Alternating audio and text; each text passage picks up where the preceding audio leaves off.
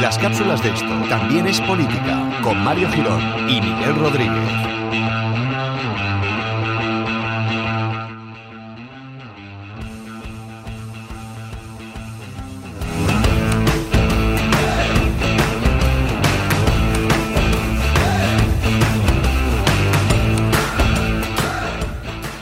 A todos amigos y amigas, bienvenidos a este nuevo episodio en el que vamos a hacer una oda a la R antes de comenzar eh, a disertar sobre el tema que tenemos hoy. Así que, ¿qué tal Miguel? ¿Cómo estás? Muy contento de haber descubierto esto. Bueno, creo que mi vida va a cambiar ya. Mm, De que bueno. con, con la R empieza a grabar, me parece. La R es, es nuestro nuevo dios. Vamos a montar sí, pues, sí. la iglesia de la Santa R.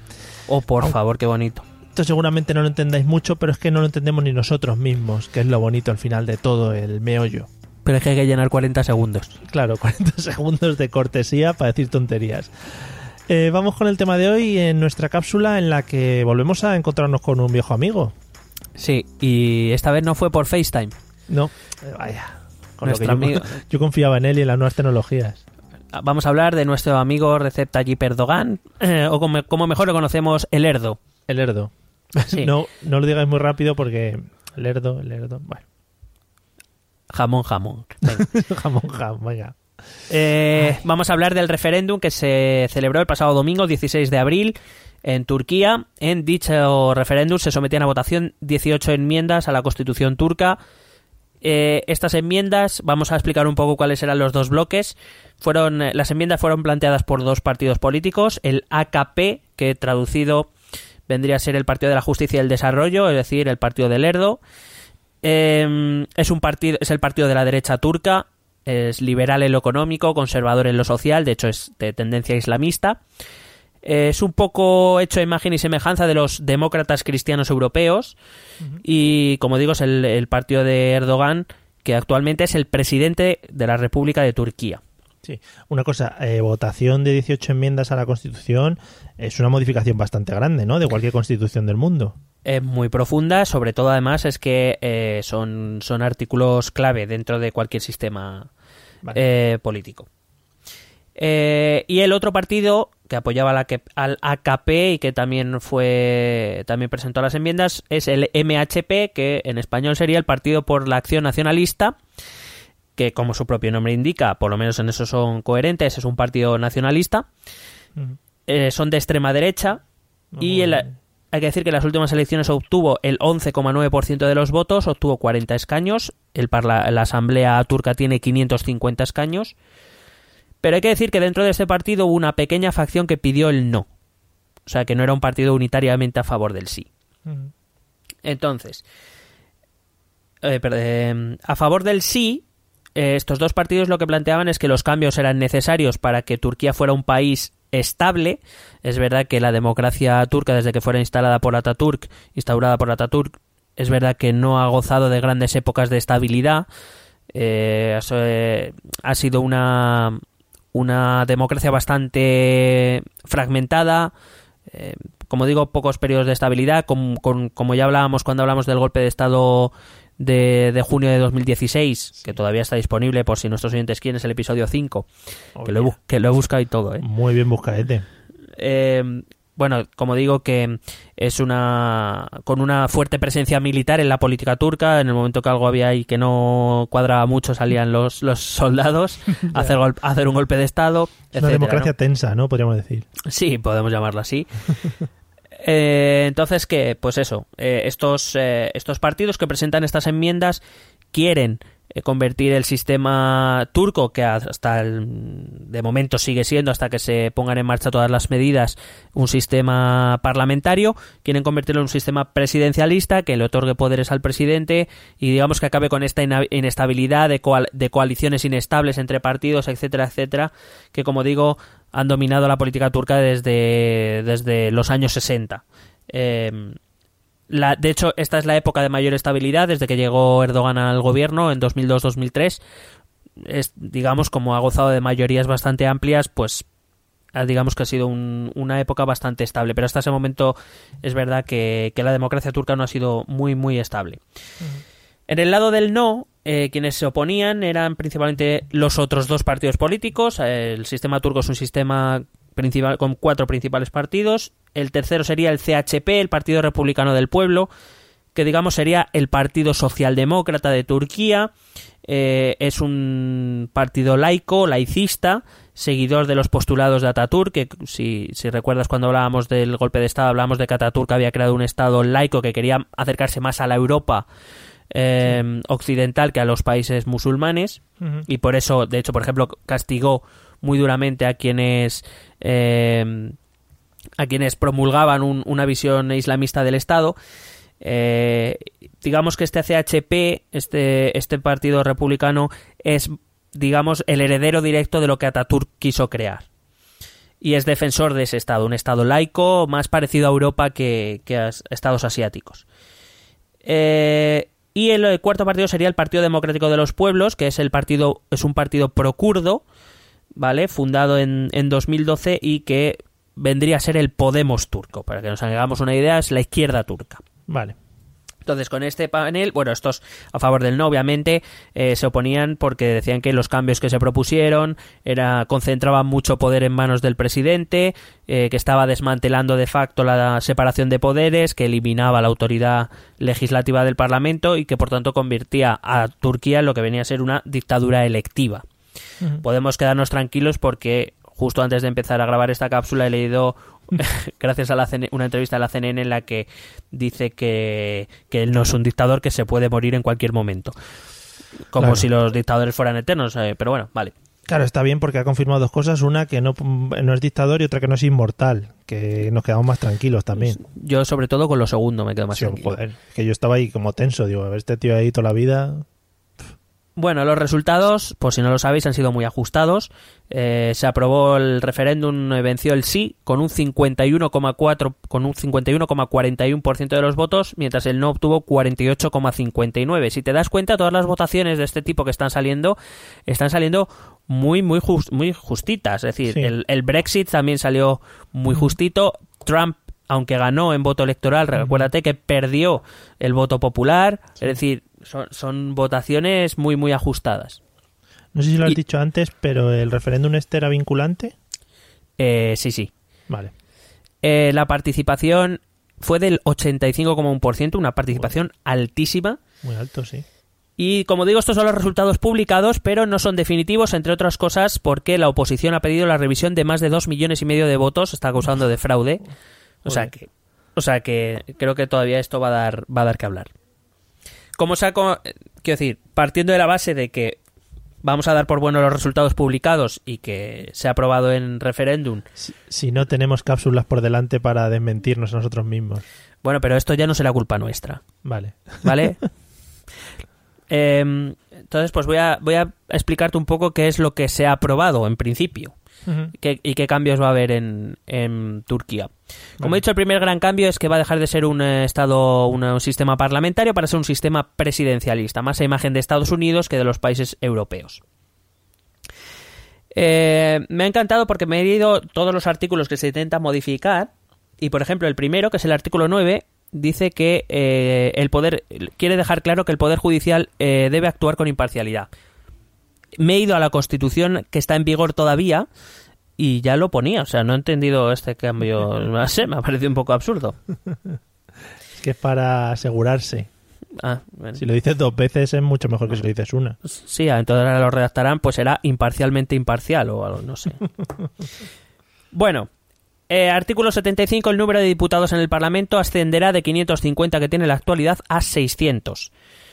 Eh, en principio esto es algo que favorece la proporcionalidad, el reparto proporcional, aunque luego el sistema electoral de Turquía, como los de casi todos los países, tiene bastante, tram- tiene bastante trampita. ¿Vale? O sea que... El artículo 76 dice que la edad para ser elegido miembro de la Asamblea Nacional Turca baja. Actualmente estaba en los 25 años, no podía ser diputado con menos de 25 años, ahora ya lo podrá ser con 18, siempre y cuando hayas hecho el servicio militar. Por si hay que Eh, pegar tiros dentro de la asamblea o lo que sea. En el artículo 76, en el mismo artículo, decían, ah, en el, eh, la Constitución aún en vigor, dice que nin- ningún miembro de las Fuerzas Armadas puede ser elegido. Bueno, hay más, hay más eh, restricciones, pero concretamente se refiere al ejército. Eh, después del golpe de Estado, el artículo 76 dirá que nadie que esté relacionado con el ejército, es decir, ya no solo soldados o miembros de la cadena de mando, sino cualquiera que pueda tener una relación con el ejército no podrá ser elegido miembro de la Asamblea. No deja de ser una manera más de intentar controlar el poder legislativo, eso hay que decirlo. Porque digo que dentro de todo lo que he leído hay cambios que pueden ser eh, razonables, pero bueno, hay otros que, que, chirrían un poco. El artículo 77 dice que el periodo de mandato de los diputados pasa de ser de cuatro años, como era hasta ahora, a cinco. Que las elecciones presidenciales y legislativas se celebrarán el mismo día, con una segunda vuelta en las presidenciales si fuera necesario. Es decir, pasa a ser un poco es que realmente eh, eh, es verdad que tiene muchas cosas del sistema presidencialista, pero creo que, se acerca un poco más al, al semipresidencialista, un poco de Francia. Tiene cosas de Francia y de Estados Unidos, ha, ha, hecho una mezcla un poco rara. En el artículo 87 dice que las funciones del Parlamento son hacer, cambiar o eliminar las leyes, aceptar contratos internacionales, bueno, tiene una serie de funciones. La verdad es que de, la serie de funciones que tenía descritas en la Constitución aún en vigor se le han recortado alguna que otra. En el artículo 89, para anular un veto presidencial, claro, pasamos a un sistema presidencialista donde el presidente de la República tendrá capacidad de veto. Para anular un veto presidencial, el Parlamento necesita aprobar la misma ley con mayoría absoluta. Bueno, no sé, puede parecer razonable. Artículo 98. Los instrumentos de control al gobierno se reducen, y esto sí que es un gran cambio y como máximo se podrán hacer preguntas por escrito al vicepresidente. Es decir, el Parlamento no tendrá ninguna capacidad de control sobre el, el presidente del gobierno que lo es a la vez del Estado. Muy bien. Como mucho podrá hacer al vicepresidente preguntas por escrito. Y de hecho se elimina la interpelación, es decir, ya el vicepresidente no va a tener ni que ir, ya para qué. Claro, claro, puede hacer muy bien, muy bonito. Y si se las podéis hacer llegar en buena letra, o sea, pasadas a ordenador, por favor, que no se tenga que preocupar. Y juntas cuatro o cinco, de una en una no, que eso es muy cansino. Váyase, todos los días llegando allí preguntas. Artículo 101. Para ser nombrado presidente se necesitará el respaldo como mínimo de dos partidos que hayan obtenido el 5% de los votos y 100.000 votos. Es decir, que los si un presidente es apoyado por dos partidos que tengan mínimo 5% de los votos y mínimo 100.000 votos, ese presidente podrá ser elegido, si no, no.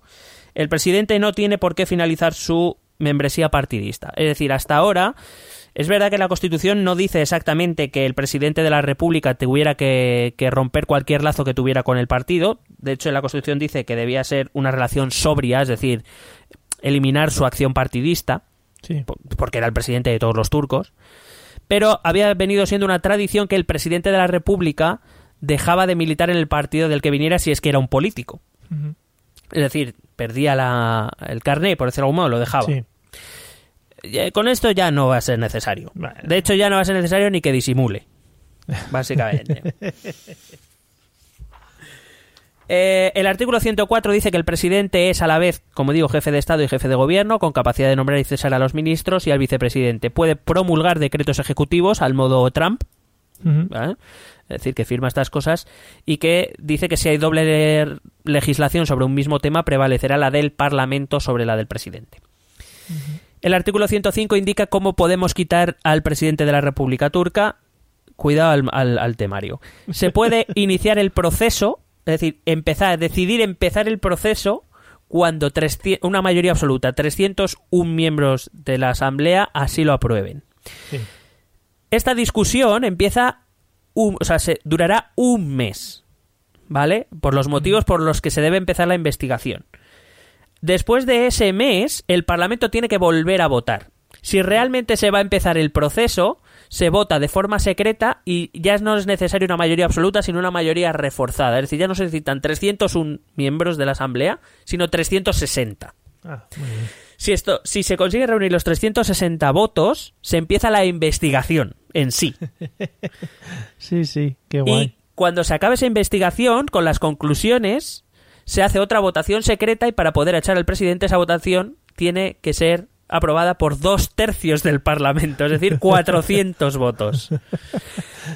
Es decir, es jodido que te mueres. Ya no solo por la cantidad de votos, que ya es la leche. Pero bueno, Sí. entiendo que, oye, echar a un presidente que es jefe del gobierno y jefe del Estado, entiendo que no debe ser algo fácil. Pero me refiero, si el mandato es de cinco años y yo qué sé, si se lo toman todo como cualquier parlamento que yo conozco, yo creo que se ha acabado los cinco años y, y- y- y siguen ahí discutiendo, ¿sabes? Entonces, Qué guay. bueno, básicamente... guay. 400 votos, hacer hablar a un perro, saltar a la comba, etcétera, etcétera. Eso es, y dejar un día de reflexión. Claro. Que mm, esta es una de las eh, razones por las que se critica a Erdogan por intentar establecer una dictadura. Es decir, en el momento que el presidente sea presidente va a ser muy com- extraordinariamente complicado quitarle de ahí. Mucho presidente. Muy, presidente. mucho presidente. Muy bien. Eh, el artículo 106 dice que si el presidente cesa, se convocan elecciones 45 días después. Si queda menos de un año para las legislativas, se celebran las dos juntas. Si se queda más de un año, el presidente elegido en estas elecciones solo lo será hasta las siguientes elecciones legislativas, donde se volverán a celebrar presidenciales y legislativas a la vez. Eh, para en el artículo 116 para elecciones anticipadas tendrán que aprobarlo el presidente y tres quintas partes de la asamblea el artículo 19 dice que el presidente puede declarar el estado de emergencia pero solo será efectivo con la aprobación parlamentaria que luego podrá anularla, reducirla o alargarla que los actos del presidente estarán sujetos al control judicial mandaría huevos que no lo fuera Solo al control de Dios. Esto, por ejemplo, también es consecuencia directa del personalismo de Erdogan y del artículo 142 del personalismo de Erdogan y de las consecuencias del golpe de Estado, del intento de golpe de Estado. Artículo 142, los tribunales militares son abolidos. Es decir, no, no va a haber más jueces. Todo se va a llevar por eh, la vía civil, incluidos los casos, por ejemplo, de golpes de Estado. Eh, artículo 146. El número de jueces de lo que sería el Tribunal Constitucional turco se reduce de 17 a 15. El presidente nombrará 12. o sea que básicamente es un control de facto del Tribunal Constitucional. Es decir, el presidente va a poder nombrar 12 de los 15 magistrados del Tribunal Constitucional. El Parlamento Vale. nombrará a 3. Pobrecitos los tres esos, ¿eh? También. Claro, Na- sí. Nadie piensa en ellos. No, pero quiero decir, es verdad que realmente el presidente nombraba 14 de los 17, pero claro, hay que entender que el presidente de la República, tal y como está todavía el Estado turco, no era parte del Ejecutivo. Es decir, era una figura, vamos a poner, eh, casi decorativa, Mm. Excepto Erdogan. Quiero decir, Erdogan cuando acabó su ser, de ser primer ministro y ya ahora es presidente, los presidentes turcos tradicionalmente han sido más bien, pues eso, como nuestro rey, ¿no? De- están ahí, pin- pintones y tal, pero Erdogan ha dicho que, que para qué. Entonces, en realidad Erdogan lo que ha dicho, mira, vamos, es lo que te explicaba un poco en una frase, ¿no? Es como voy a seguir haciendo lo que os haga los huevos, pero ahora lo voy a poder hacer en público, ¿sabes? Claro. No, voy, no sí, voy- sí. no voy a tener ni que disimular ni una miaja.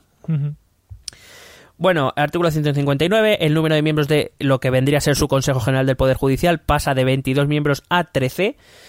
Cuatro serán nombrados por el presidente, los departamentos, que es como las comunidades autónomas, nombrarán a dos y la Asamblea nombrará a siete.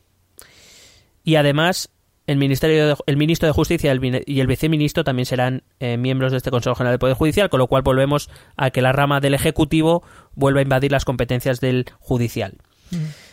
Artículo 161. El Parlamento deberá aprobar el presupuesto aprobado por el presidente, pero no podrá realizar propuestas de cambio. Es decir, o lo apruebas o no lo apruebas, pero no me jodas. es un poco un resumen.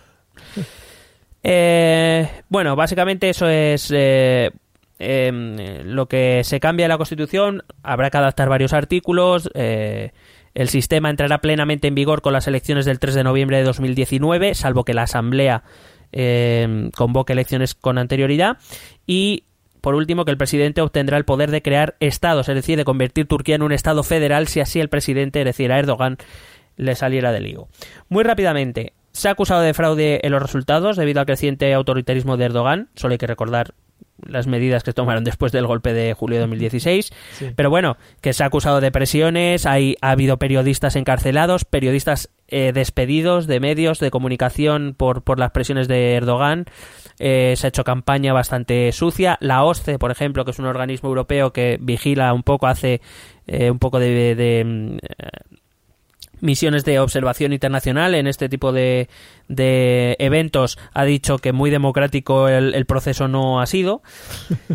Pero bueno, quiero decir, lo que no sé, sinceramente, lo que no sé es de qué se sorprenden. Ya. Por primero, poco, si hubieran escuchado nuestro podcast ya más o menos se podrían haber hecho una idea, pero segundo, Sí, es que ahí falla la gente mucho, eh, en no escucharnos. claro. Pero la realidad es que Erdogan viene siendo autoritario desde hace más tiempo. O sea, no, claro, no es- igual no sabían dónde iban, ¿eh? Que dice, Claro. ¿qué es esto? Claro. De hecho, he traído solo un caso de dos meses antes del golpe de Estado, abril de 2016. Eh, el Ministerio de Educación Mm. decidió abrir una investigación a todas las profesoras y maestras de Turquía que se llamasen Ainur. ¿Por qué? Te preguntarás. Por Porque en una columna en el Express, creo que era, en un diario británico en cualquier caso, apareció una columna de una tal Ainur que decía ser maestra en Turquía, criticando la política educativa de Erdogan. Así que Erdogan decidió buscarla. Claro. Luego, Eso yo- por lo visto, los, eh, fue que la Ainur era un, era un seudónimo que evidentemente no Vaya. era. Pero bueno, que también hace un poco la idea de, de que no se sienten los turcos con la libertad suficiente como para poder criticar a Erdogan. Eso ya pasa otra vez en la historia, ¿eh? Lo hizo Poncio Pilato cuando fue a buscar a un tal Jesus Christ que había nacido Sí. por ahí. Y dijo, Libegagea Brian. Bien. Sí. Eh, a mí me gustaría dar otra lectura de los resultados, que puede que no sea la que se, se está dando. AK, eh, AKP y MHP, los que votaban, los que defendían el sí al referéndum, en las Sí. últimas elecciones congregaron el 61,5% de los votos, sin embargo el sí solo ha conseguido el 51,4%, es decir, hay 10 puntos de diferencia.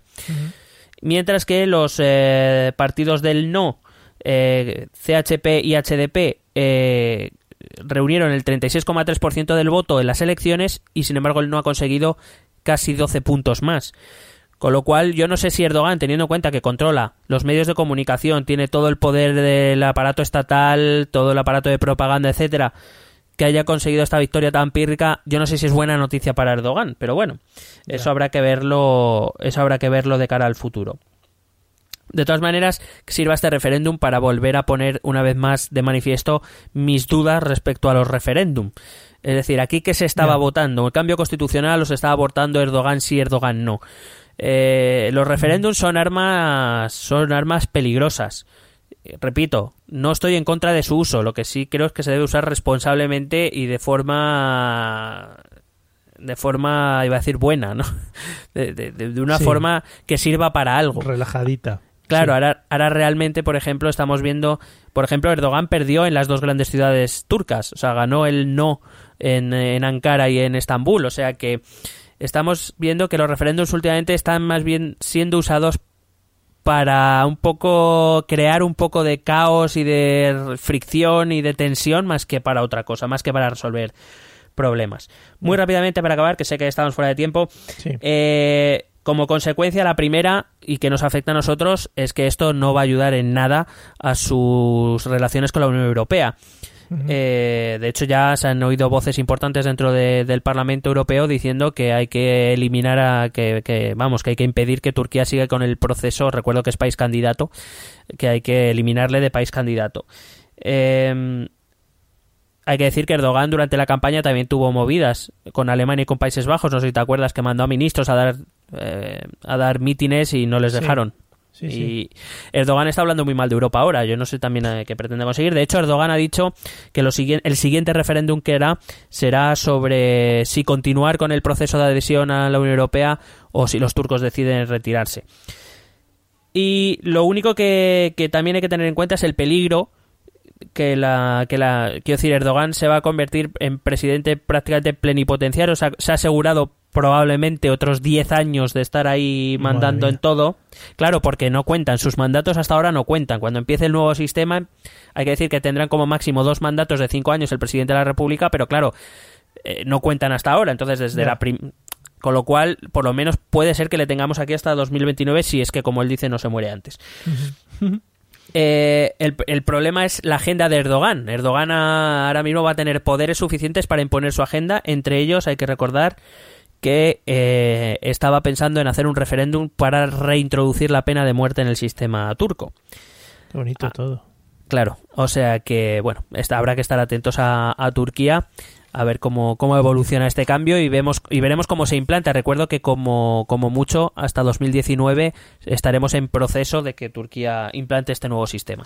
Puede ser el resumen eh, que se lo ha puesto un poquito a huevo, ¿no? El Erdogan se lo ha puesto ahí a... Sí, la, la ha puesto encima de la mesa. Vale, ha, dicho, dicho- aquí estamos yo y esta. Y, Vale. y- y punto. Pues muy bien, oye. Pues nada, le echaremos un vistazo al señor Erdogan por lo que pueda pasar de aquí a que empiecen a implantar o tal, a ver cómo lo va implantando y por lo que pueda pasar en Turquía y demás. Y si vuelve el FaceTime, sobre todo, le prestaremos máxima atención y máxima difusión, creo. Por favor. Vale. Pues nada, amigos, esperamos que os haya quedado más clarinete el tema de Turquía y nos vemos en el próximo episodio. Un besete.